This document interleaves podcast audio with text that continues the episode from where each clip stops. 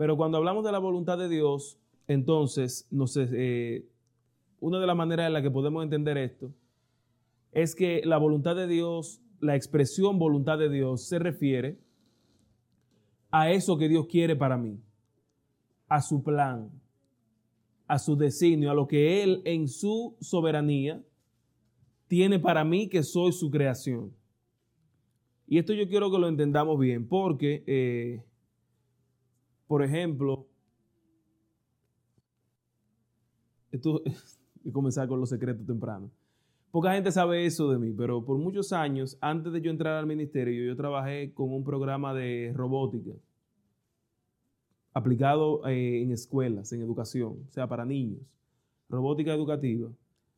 Pero eso a esa escala y a cualquier escala que se haga, por ejemplo, cuando se trabaja automatizando, porque eso es lo que son robots, ¿verdad? Máquinas autómatas. El que lo diseña, el que lo programa, decide lo que esa máquina va a hacer. ¿Verdad? Y un robot en lo que nosotros trabajábamos solamente hacía lo que nosotros le programábamos hacer y para lo que lo preparáramos que hiciera. La voluntad de Dios es esa programación que Dios quiere poner en nosotros y que entonces se demuestra con todas las cosas que ustedes dijeron. Dios quiere salvarnos, Dios quiere que experimentemos su amor, que amemos como Él ama, quiere que compartamos o que prediquemos el Evangelio. Todas esas cosas son demostraciones de algo que está por encima de nosotros mismos y que si nosotros lo aceptamos, entonces se cumple en nuestras vidas, pero el cumplimiento de eso es una obra sobrenatural, porque no depende de nosotros, no, no, la provocamos nosotros. Y sin la influencia, sin la ayuda de Dios, esto es imposible. La voluntad de Dios en nuestras vidas, ese amor verdadero, ese poder para predicar el Evangelio, la salvación, son cosas que nosotros por nosotros mismos no podemos producir y que se materializan en nosotros cuando entonces nosotros abrimos el corazón y permitimos en obediencia y siendo santificados que la obra de Dios se cumpla en nosotros, que su voluntad se cumpla en nosotros. Y después de nosotros ver la obra de Dios, el ministerio de Cristo, no nos queda más entonces que entender que el cumplimiento de la voluntad de Dios viene entonces también con el Espíritu Santo. O sea, no es posible que lo que Dios quiere para mí se cumpla en mí a menos que yo reciba y que el Espíritu Santo trabaje en mí. Yo necesito esa manifestación de Dios para que la voluntad suya sea una realidad en mi vida. Pensando en esto, uno puede poner en contraposición las enseñanzas de Gálatas capítulo 5, donde presenta primero las obras de la carne y que luego entonces presenta en singular el fruto del Espíritu. Todas ellas son cosas que ocurren, que nosotros hacemos. La diferencia está en que las obras de la carne sí nacen de mí de manera natural. A usted sí, usted sí puede tener de manera natural la provocación a todas las cosas que se mencionan en la lista de las obras de la carne. Eso usted sí puede producirlo. Eso nosotros podemos producirlo porque nosotros fuimos concebidos en pecado. Y esas cosas como prácticas pecaminosas, nosotros las producimos de manera natural. Ahora bien, del otro lado se presenta lo que Cristo hace posible, lo que Dios hace posible y lo que el Espíritu Santo obra en nosotros. Y ese es el fruto del Espíritu. Ambas cosas son producidas. La diferencia es que las obras de la carne yo las puedo producir sin mucho esfuerzo, espontáneamente, porque es lo que está en nosotros. Ahora bien, cuando se da una conversión, cuando yo le entrego a Dios mi vida por completo, cuando yo acepto que el Espíritu Santo trabaja en mí, entonces Él empieza a transformar las obras de la carne en el fruto del Espíritu. Y me hace a mí ver el pecado de una manera distinta. Porque ya no permite que el pecado sea mi deleite, sino que hace que yo rechace eso. Que yo cambie de sentido, como es lo que quiere decir la palabra arrepentimiento en esencia. Les digo todo esto porque Todas estas son enseñanzas muy propias del Espíritu Santo. Y todas estas son enseñanzas que aparecen más claras en el Nuevo Testamento como tal. Eso tiene muchas razones. Y sobre todo en su forma de escritura, con el Nuevo Testamento pasa eso, que el Nuevo Testamento es más práctico para enseñar. El griego como tal es una lengua que es más didáctica. En cambio, el hebreo, que es el idioma del Antiguo Testamento o el más utilizado en el Antiguo Testamento, porque hay varios más, tiene la particularidad de que está más enfocado en acontecimientos, en narrativa, en la historia. Y por eso usted ve que la mayoría de las historias de la Biblia se encuentran en el Antiguo Testamento. Ambas nos dejan enseñanzas, pero el Nuevo Testamento se utiliza más para lo didáctico. Por ejemplo, la declaración de Juan, donde entendemos o donde empezamos a ver parte de los roles del Espíritu Santo. El Espíritu Santo es el que convence de pecado, ¿verdad que sí? Eso lo leemos en el Evangelio de Juan. El Espíritu Santo es el que santifica, también una, enseñanza totalmente neotestamentaria. El Espíritu Santo es el consolador, como vemos en Juan 14. Todas esas enseñanzas están ahí de manera clara. Eso ha provocado que en la unidad completa que es la Biblia surja la curiosidad. ¿Será que el Antiguo Testamento tiene algo que decirme también del Espíritu Santo? La respuesta puede parecer muy obvia. Claro que sí. Yo quiero que veamos algo hoy de una manera distinta, porque no, voy a presentarles a ustedes hoy una, una exégesis, una exposición de una porción bíblica, sino que quiero que veamos en varias porciones del Antiguo Testamento algo que también nosotros necesitamos aprender y experimentar del Espíritu Santo, pero en el Antiguo Testamento. Y eso es lo bueno de las historias, que las historias son ejemplos, que uno puede identificarse con ellas, que uno puede verlas o uno puede ponerse allí, cambiarle el nombre. Y donde dice Moisés, yo poner mi nombre y recibir eso como una enseñanza, como un llamado. El Antiguo Testamento presenta grandes verdades también acerca del Espíritu Santo. Y yo quiero que las veamos en esta mañana, algunas de ellas, como el llamado de Dios y el mensaje de Dios para nosotros en la mañana de hoy. ¿Está bien? ¿Me acompaña en ese recorrido por el Antiguo Testamento? Bien. Yo quiero que veamos eh, entre los varios relatos que veremos, en primer lugar, el que aparece en Génesis capítulo 41.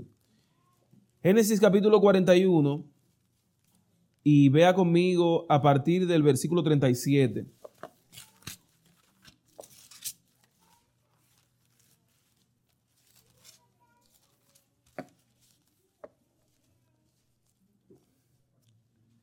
Génesis 41, versículos 37 y 38.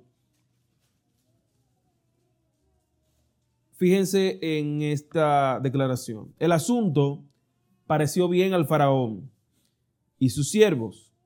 Y dijo el faraón a sus siervos, ¿acaso hallaremos a otro hombre como este, en quien esté, ¿qué? El Espíritu de Dios. Esa es una referencia a José. Esa es la parte de la historia de José en la que el faraón tiene un sueño. El famoso sueño de las siete vacas flacas y de las siete vacas gordas. Sí, de las siete espigas, flacas y gordas también. Muchos de ustedes ya conocen la historia. Por el tiempo vamos a parafrasearlo un poquito. Aquí a este rey le pasó algo muy parecido a lo que le sucedió a Nabucodonosor, especialmente la experiencia del capítulo 4. Porque aquí el rey también recuerda el sueño.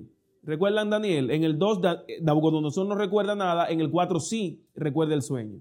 Aquí el faraón tiene un sueño, lo recuerda, pero no sabe lo que quiso decir. Y estas eh, civilizaciones tienen mucho en común. Parte de la teología pagana o de las deidades paganas que existían para Egipto también lo eran para los mesopotámicos y también lo eran para los babilonios. Así que entre las, eh, entre las creencias populares entre ellos estaba también el hecho de que sus deidades supuestamente comunicaban mensajes importantes a los gobernantes a través de sueños. Así que esto pudo haber causado inquietud en el faraón y él quería entender si era que su Dios, su deidad pagana, le estaba diciendo algo. Así que él hace igual que Nabucodonosor, manda llamar a todos los empleados de su corte, de su reino, que él entiende que pueden ayudarlo a interpretar lo que estaba viendo él en el sueño. Ellos, ninguno pueden, y entonces Dios pone su gracia sobre José, y José entonces pide a Dios la interpretación y Dios se la da. Cuando José hace esto, entonces el faraón en reconocimiento a lo que José está haciendo, ya José le dijo, mira, va a venir un tiempo de bonanza, pero va a venir un tiempo de crisis. Y entonces le añadió a la interpretación lo que la sabiduría divina le puso a él. Dios le dio la sabiduría a José en ese momento para decirle al faraón, mira, como va a haber siete años de abundancia, guarda, prepárate y así cuando lleguen los años de eh, escasez, entonces tendremos con qué sobrevivir. Dios le dio la sabiduría a José para que le diera ese sueño y entonces, o para que le diera ese consejo al faraón. Y el faraón cuando recibe la interpretación y recibe el consejo, reconoce a Dios en José. Yo quiero que usted lo capte así como se lo estoy diciendo. Faraón puede ver a Dios en José y por eso lo reconoce y dice, bueno, ok, tenemos que poner un gobernante. ¿A qué otro hombre que no seas tú vamos a encontrar sobre el cual esté, ¿qué cosa? El Espíritu de Dios. Así que aquí vemos al Espíritu de Dios como el que capacita, como el que inspira y como el que le da sabiduría a su Hijo para atender una situación y resolver un problema. El Espíritu de Dios. Algo muy similar ocurrió en Éxodo capítulo 31. Véalo conmigo, Éxodo 31, en los primeros versículos de este capítulo vemos una experiencia también con cierta similitud. Este muchacho no era popular o no es popular todavía, es posible que usted nunca haya pronunciado este nombre, pero a pesar de que él no sea muy popular y que su nombre sea difícil de pronunciar, él también recibió el Espíritu de Dios. Estoy hablando de Besaleel o Besalelí, como se dice. Muchos pronuncian la esa ahí, en el hebreo casi no se pronuncia. Besaleel podremos decir. Habló Jehová a Moisés y le dijo, mira, yo he llamado por su nombre a Besaleel, hijo de Uri, hijo de Ur, de la tribu de Judá. Y yo le he llenado a Besaleel de qué? Del Espíritu de Dios. Y siga viendo conmigo. En sabiduría y en inteligencia, en ciencia y en todo arte inclusive, para inventar diseños, para trabajar en oro, en plata y en bronce, para labrar piedras y engastarlas, tallar madera y trabajar en toda clase de labor. Si usted se fija en los capítulos anteriores, va a ver que el contexto de este muchacho, Besaleel, o el momento en el que surge esta necesidad y él es llamado, es considerado, es el contexto de la construcción del tabernáculo. Cuando se estaba preparando el santuario, se necesitaba gente que hiciera estas cosas.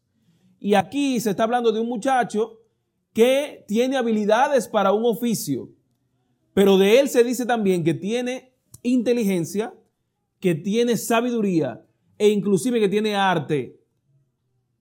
Pero todo esto se adjudica al hecho de que Dios lo había llenado, como dice el versículo 3, del Espíritu de Dios.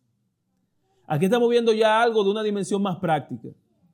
No estamos hablando de algo como José que tuvo que dar un mensaje, sino de cosas que era necesaria que pasaran.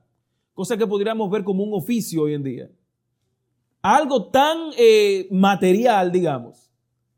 Para ello también la palabra dice que el que lo hizo lo hizo porque recibió qué? El Espíritu de Dios. Otra experiencia, ya sabemos que esto es, eh, está ocurriendo lo que ocurre con Besaleel en algo tan importante para el pueblo como eh, el levantamiento, la construcción del tabernáculo. Así que su obra, su, su oficio, sus habilidades eran materiales, pero Dios quería usar esas cosas, esas habilidades, ese conocimiento para algo que no era plenamente material, para algo sagrado, para algo importante y espiritual que era la construcción de su santuario. Y yo necesito que esa idea usted me la guarde para el final. porque así pasa con nosotros también. Dios tiene propósitos divinos, santos, espirituales y hasta sobrenaturales para lo material y lo simple que hay en nosotros. La diferencia es lo que dice la lectura bíblica que tuvimos, que seamos ungidos por Cristo y llenos de su espíritu. Y eso hará que nuestra humanidad y todo lo común de nosotros en las manos de Dios tenga un uso sagrado. Porque eso era lo que pasaba en el santuario. Ahí había mesas como podía haber en cualquier tienda. Ahí había utensilios, cucharas, copas como podría haber en cualquiera de sus casas ahora.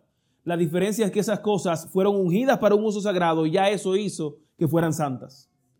Al punto tan grave de que cuando fueron eh, blasfemadas, hay varios ejemplos, por ejemplo, uno de ellos es la fiesta de Belsasar en Daniel 5. ¿Qué pasó ahí? Una condena directa cosas que eran simples son dedicadas a Dios y de inmediato pasan a ser sagradas. Lo mismo que pasa con usted y como yo, con usted y yo. Pecadores insignificantes, pero dedicados al Señor, Dios puede hacer cosas grandes y santas para Él. La diferencia es el propósito, su gloria. Este muchacho no tenía idea jamás de que sus habilidades serían utilizadas para un propósito en el cual el nombre de Dios sería glorificado, para levantar el lugar en el que su santa presencia descendería para levantar el lugar en el que el pueblo completo recibiría pecado y expiación por su maldad. ¿Qué hizo la diferencia? Que él había sellado, él había, perdón, recibido el Espíritu de Dios. Otro ejemplo más está en Jueces capítulo 3. Él tampoco es tan famoso. Estamos dándole cinco minutos de fama a varios personajes de la Biblia hoy. Él tampoco era tan popular, pero la Biblia lo presenta como un hombre de Dios. En la época de los jueces, y eh,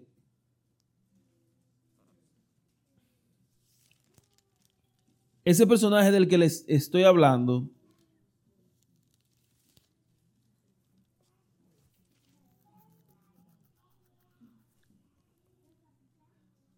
es Otoniel, el juez Otoniel. Jueces capítulo 3. ¿Están ahí conmigo ya? Amén. Vaya al versículo 7 conmigo, por favor. Hicieron pues los hijos de Israel lo malo ante los ojos de Jehová su Dios. Se olvidaron de él y sirvieron a los Baales y a las imágenes de acera. Por eso la ira de Jehová se encendió contra ellos y los entregó en manos de Cusán Risataim, rey de Mesopotamia, el cual, al cual sirvieron durante ocho años. Entonces clamaron los hijos de Israel a Jehová, y Jehová levantó a un libertador a los hijos de Israel y los libró esto es a Otoniel, hijo de Cenaz, hermano de menor, hermano menor, perdón, de Caleb. ¿Y qué dice el 10? El espíritu de Jehová vino sobre Otoniel, quien juzgó a Israel y salió a la batalla. Jehová entregó en sus manos a Cusán Rizataim, perdón, rey de Siria, y le dio la victoria sobre Cusán Rizataim. Y hubo paz en la tierra durante 40 años y entonces luego de eso murió Otoniel, el hijo de Cenaz. Aquí aparece Otoniel, uno de los jueces que hizo lo correcto ante el Señor. ¿Qué pasaba con los jueces? Esto ocurre en el periodo previo a la monarquía en Israel. Hubo un tiempo en el que no había reyes y la figura principal de liderazgo, sobre todo de liderazgo espiritual, eran precisamente los jueces. Ahora bien, no todos los jueces hicieron lo correcto ante Dios. No todos los jueces fueron sellados por el Espíritu Santo. Y ahí está el ejemplo de Sansón. Fue un hombre que por momentos sí anduvo en la voluntad de Dios, pero hubo un tiempo en el que sus ojos se apartaron y eso lamentablemente provocó sufrimiento para el pueblo y hasta su propia muerte al final. Un caso distinto es el de Otoniel un hombre que hizo lo correcto ante Dios y a través de su vida Dios trajo paz al pueblo, como terminan diciendo en los versículos 10 y 11. Él, lleno del Espíritu de Dios, es levantado como libertador del pueblo que había sido entregado y él recibe sabiduría para juzgar al pueblo al recibir el Espíritu de Dios y también entonces inclusive obtiene la victoria en un conflicto bélico, en una guerra, luego de haber recibido el Espíritu de Dios. Si siguiéramos revisando, vamos a ver que el Espíritu de Dios está presente totalmente en el Antiguo Testamento también. A pesar de que no tenemos enseñanzas tan claras o conceptos como si tuviéramos una clase con un pizarrón del Espíritu Santo en el Nuevo Testamento, en el Antiguo Testamento está totalmente presente. Y así como estuvo presente en la creación, está presente obrando en los hombres y las mujeres de Dios a través de la historia. Por eso hemos visto estas narrativas. Aquí hemos visto varias circunstancias, varias situaciones diferentes. Hombres recibiendo sabiduría para actuar, recibiendo inteligencia, recibiendo juicio y entonces haciendo cosas que terminan todas beneficiando al pueblo de Dios. ¿Qué pasó con José? El encuentro con sus hermanos, él pudo hacer provisión para ellos y para su padre, precisamente porque Dios puso en su corazón decirle al faraón que hiciera una reserva. ¿Qué pasó con ese muchacho, con Besaleel? A través de sus dones y de sus habilidades, él pudo dirigir la obra de construcción del santuario, en el cual el pueblo completo recibía perdón por sus pecados. Un pueblo que apostata contra Dios, se aparta de él, Dios pone su espíritu sobre un hombre y este hombre los dirige y entonces también los dirige en batalla para que fueran liberados. El pueblo de Dios, la iglesia, su familia, siendo bendecido, siendo bendecida por hombres y mujeres que reciben el Espíritu de Dios. Hombres y mujeres en los que se desarrolla y se manifiesta el fruto del Espíritu. U hombres y mujeres, como vimos en la lectura bíblica, sellados por el Espíritu de Dios. El Espíritu de Dios en el Antiguo Testamento, aquí lo vemos, preparándonos, capacitándonos, dirigiéndonos. Esa es una obra para la cual todos nosotros debemos decidir morir al yo para entonces vivir en Cristo. Esta es una obra para la cual todos nosotros necesitamos que la mayor concentración de nuestras vidas la tenga Dios. Nosotros tenemos contados ejemplos en las escrituras, como estos que vimos, de gente orando, pidiendo el Espíritu Santo y recibiéndolo. Y yo no necesito leer sus mentes ahora para imaginarme que sus mentes se fueron rapidito al Pentecostés. Porque ahí se ve un ejemplo de hombres orando, clamando para que se cumpla esa promesa y que lo reciben. Decididos, concentrados, unidos, enfocados en que eso se cumpla. Así lo recibieron. Y fíjense la palabra que yo estoy utilizando, enfocados, concentrados. Porque mis hermanos, como yo hablaba aquí hace unas semanas, nosotros vivimos en medio de un conflicto espiritual, de un conflicto cósmico, en el que hay un enemigo que no quiere de ninguna manera que nosotros recibamos ese espíritu, porque él sabe que cuando el pueblo de Dios reciba esa lluvia tardía del Espíritu Santo, hará maravillas, proclamará el Evangelio con poder y vivirá en el fuego del Espíritu Santo. Y el enemigo no quiere eso. Pero aquí lo estamos viendo, estamos recibiendo esa enseñanza, porque todos nosotros somos llamados a que con ese Espíritu de Dios, al igual que Otoniel, nosotros podamos vencer al enemigo. Con ese Espíritu de Dios, solo eso hará posible que nosotros podamos vencer. ¿Y qué pasa? Que nosotros todos la mayoría de los que estamos aquí le hemos entregado nuestra vida a Cristo. Sabemos lo que debemos hacer. Sabemos que debemos orar. Sabemos que debemos estudiar la palabra. Lo hacemos y eso nos equipa y nos ayuda a sobrevivir en esa batalla cada segundo que pasa. Porque no hay un segundo en el que no estemos en ese conflicto. No hay un segundo en el que usted tenga la necesidad de negarse específicamente a algo para mantenerse honrando a Dios. No pasa un día en su vida en el que usted no tenga que resistir una tentación, sin importar que usted la reconozca o no. Cada día el, enemigo va a levantar algo, levanta algo con usted Y quizá usted ni siquiera se da cuenta de que eso es un obstáculo, precisamente porque usted está con Cristo, porque el Espíritu de Dios está sobre usted.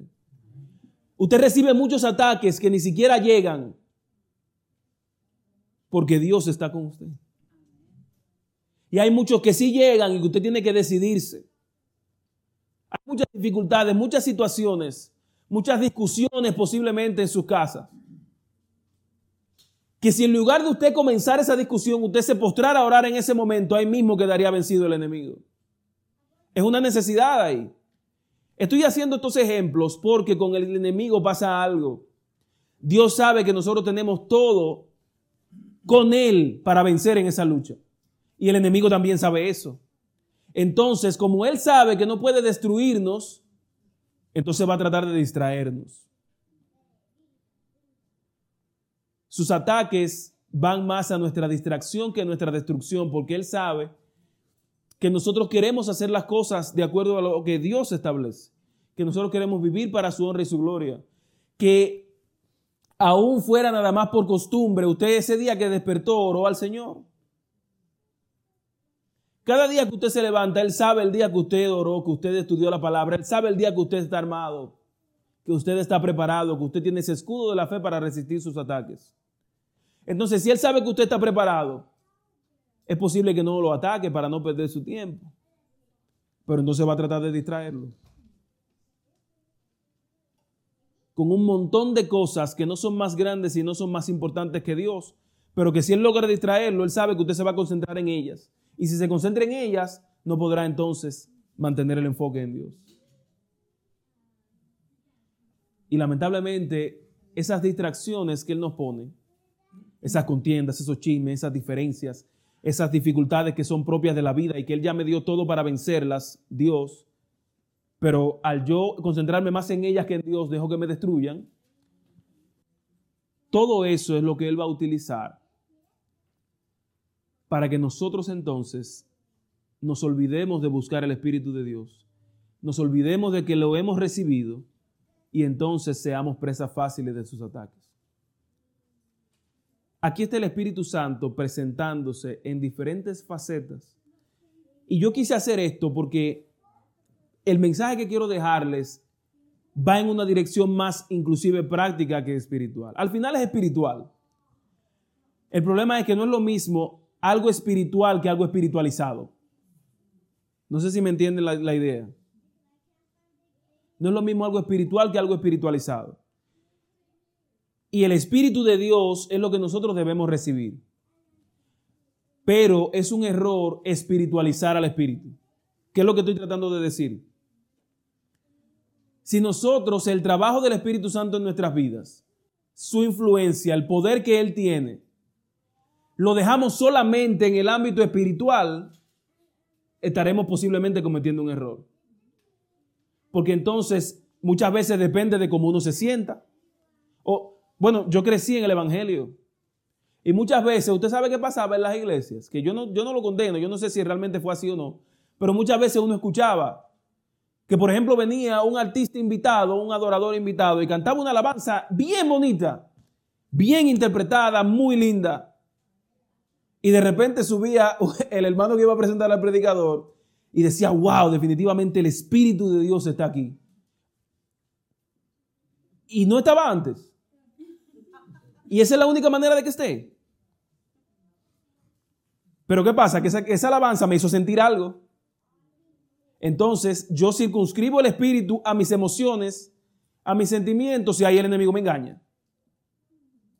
O sea, el peligro de espiritualizar el espíritu es que el Espíritu Santo no es algo que tiene que estar aquí para que el predicador diga el mensaje de Dios solamente. No es algo que tiene que estar aquí para que se enseñe lo correcto. No es algo que tiene que estar aquí para que se cante lo correcto solamente. Solamente. Esa cosa la dirige el Espíritu. Pero no es lo único que hace. Él tiene algo que hacer también en mí de lunes a viernes. De domingo a viernes. O sea, yo no necesito estar lleno del Espíritu como estaba Pedro cuando se levantó a dar el sermón de Hechos 2. Es verdad, yo no necesito estar lleno del Espíritu de Dios así como lo estuvo Pedro cuando yo me levanto cada día para agarrar mi carro y salir al trabajo. Pero yo necesito estar lleno del Espíritu de Dios para reaccionar bien ante lo que me voy a encontrar en la calle. Yo no necesito estar lleno del Espíritu de Dios para yo llegar temprano a mi trabajo, para yo ser responsable, para cumplir con mis deberes. Yo no necesito ser lleno del Espíritu de Dios para ser un padre cuando me levante mañana. Ya yo lo soy porque yo tengo mis hijos. Pero para ser un buen padre sí necesito ese Espíritu de Dios. Y eso no es una emoción solamente de la iglesia o del sábado. A eso era que me refería cuando decía que no podemos espiritualizar el Espíritu. Ese muchacho, ¿el ¿qué era? Era un arquitecto, era un muchacho que sabía trabajar con minerales, con piedras preciosas. Y seguramente él hacía eso todos los días. Y él no necesitaba, o sea, no era obligatorio que él fuera lleno del Espíritu de Dios para él cumplir con su oficio. Pero estamos hablando del santuario, hermanos.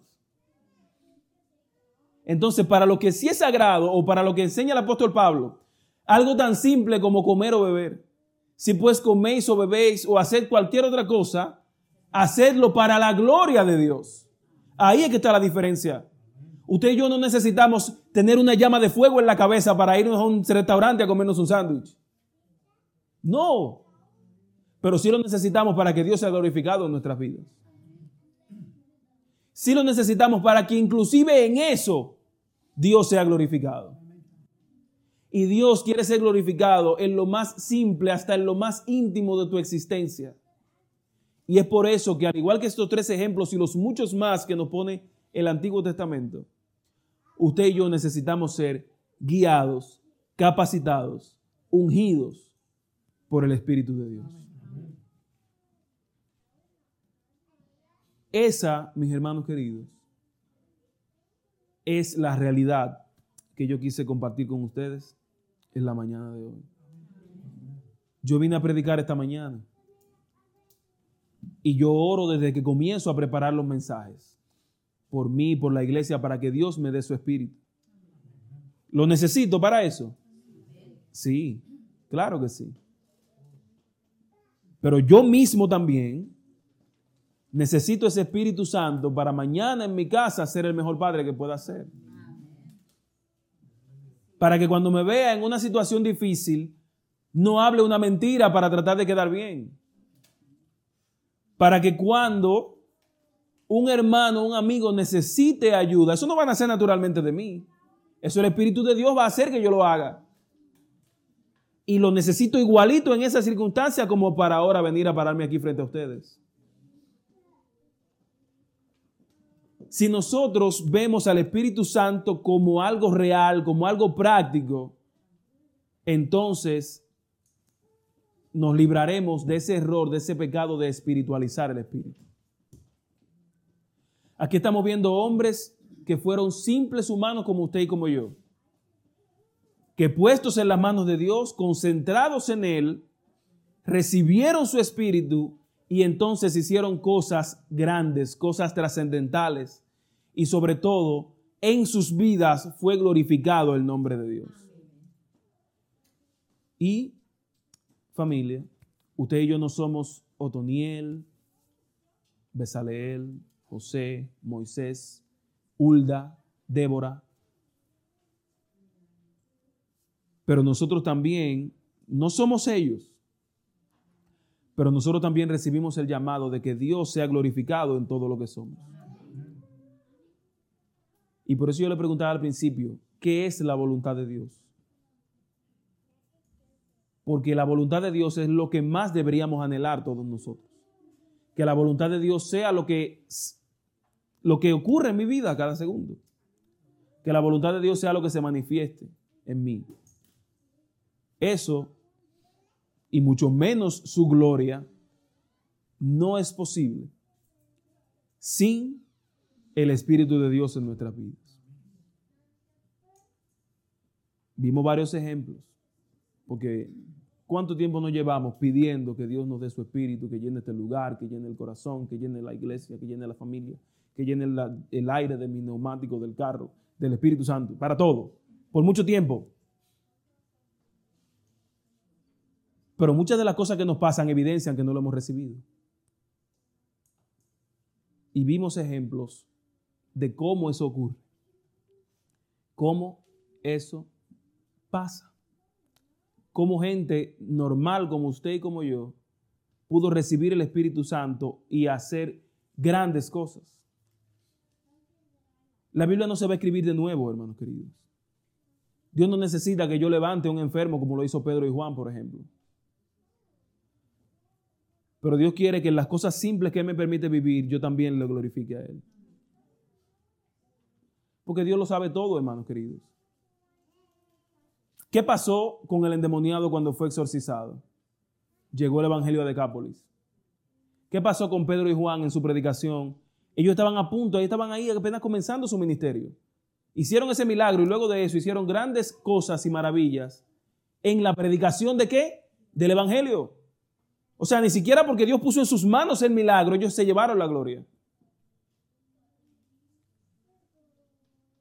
¿Está llevándose Dios la gloria en todo lo que yo soy y lo que hago? Para que la respuesta a eso sea un sí, entonces yo necesito concentrarme en Él y con un corazón humillado, con un deseo, con una motivación como la que ellos tenían, unidos en ese momento, nosotros también podemos recibir su Espíritu. Él nos ha, se ha revelado a nosotros de muchas maneras. Hoy yo quise que viéramos a ese Espíritu Santo, no como la fuerza que muchos dicen que es, pero no también solamente como la persona que nosotros sabemos que es. Yo quise que lo viéramos ahora como el que hace todo posible en usted y en mí, como el que nos capacita, como el que nos da sabiduría, en fin, como el que nos ayuda a que cada paso de nuestras vidas glorifique al Rey de Reyes y Señor de Señores. Yo no sé para qué usted quiere el Espíritu Santo. Yo no sé para qué la iglesia quizás lo ha pedido. Pero hoy nosotros queremos pedirlo para que el nombre de Cristo sea exaltado. Queremos que ese es el propósito por el cual pedimos su Espíritu. Porque cuando eso ocurra, todo lo demás que también queremos, también ocurrirá. Cuando se cumple en nosotros el propósito primordial para el que fuimos creados, que es la gloria de nuestro Padre Celestial, todo lo demás también va a ser una realidad. El Espíritu de Dios con el cual somos sellados.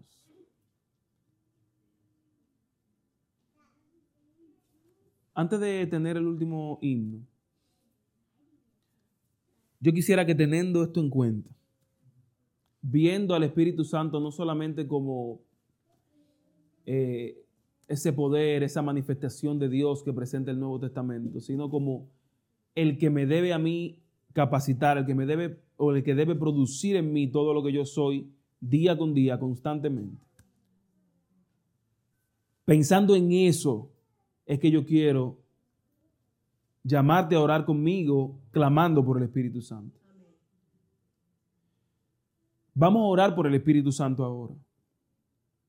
Pero no va a ser para que en la iglesia pase algo bonito. Vamos a orar por el Espíritu Santo para que haga lo difícil, para que nos santifique, para que nos dé sabiduría, para que unja y de esa manera limpie nuestros pensamientos y palabras, para que llene nuestro domingo a viernes, para que nos limpie y nos santifique. Ese es el clamor que yo quiero hacer por el Espíritu Santo en este momento. Y si usted quiere eso para usted personalmente, para su casa, entonces, si usted quiere eso así, es que yo le invito a que ore conmigo poniéndose de pie. Si usted quiere recibir esa obra, no que pasen cosas lindas y extraordinarias a su alrededor, sino que esas cosas pasen en usted. Aunque duela, aunque sea difícil, aunque se tarde, aunque sea un proceso, que la obra del Espíritu sea una realidad primero en mí. Ese es el clamor de esta oración.